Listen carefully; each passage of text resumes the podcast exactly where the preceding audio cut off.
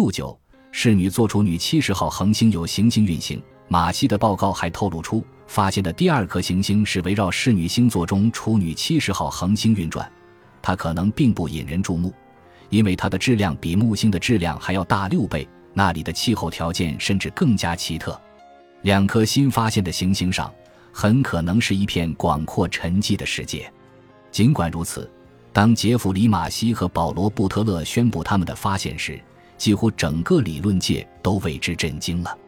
大多数天文学家都投入到这一新发现中去，并努力去验证和发展那些已得出的确凿事实。多年来，天文学家们不停顿地进行探索和研究，用大功率的射电望远镜在太空中搜寻，并记录了十多年的来自遥远天际的无线电信号。这些微弱的信号总是在接收器上发出噼噼啪啪的响声。天文学家们对天外生命出现的各种可能进行过无休止的推断和探讨，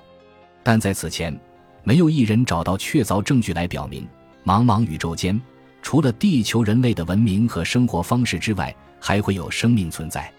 其实，这并非说两颗行星上肯定会存在像我们人类一样的生命。即使这遥远的天外世界有生物居住的话，